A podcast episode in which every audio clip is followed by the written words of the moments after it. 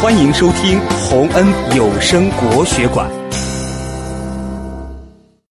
李世谦乐善好施。古时候，有一个很善良的人，叫李世谦。他继承了祖先丰厚的财产，非常富裕。但是，他过得比穷人还要节俭，吃的是粗茶淡饭，穿的是布衣旧衫。他把节省下来的钱都用来救济别人了。有一次，李世谦听说有两个兄弟因为分钱不均打了起来，他赶过去劝他们说：“你们不要打了，还差多少钱？不足的部分由我补上吧。”两兄弟听了都很惭愧，从此再也不打架了。有一年，李世谦的家乡闹饥荒，很多人都没有粮食吃了。李世谦看到这种情况后，拿出家里积攒的几千担粮食，借给了那些没有粮食吃的穷人。到了第二年，庄稼收成还是不好，以至于头一年借粮食的那些人都没有办法把粮食还给李世谦。他们都到李世谦家里道歉。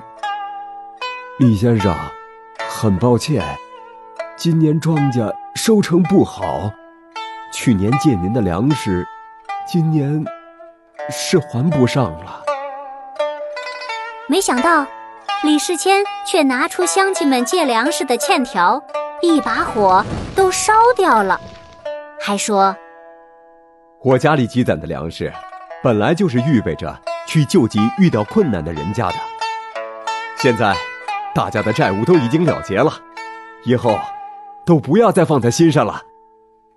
要知道，那时候的几千担粮食，可是相当于现在的几十万斤粮食呢。李世谦就这么把债务一笔勾销了，真是善良大度呀。过了几年，李世谦的家乡再次闹起了大饥荒，李世谦又拿出了很多钱和粮食救济灾民。还给灾民发免费的粥，救活了很多快要饿死的人。到了第二年春天，李世谦又买了大批的粮种发给灾民。有人问李世谦：“你这样做好事，又能得到什么呢？”李世谦说：“我能帮到别人，就觉得很安心了。”像李世谦这样。一直做好事，帮助别人，却不求回报，真是值得我们学习呀。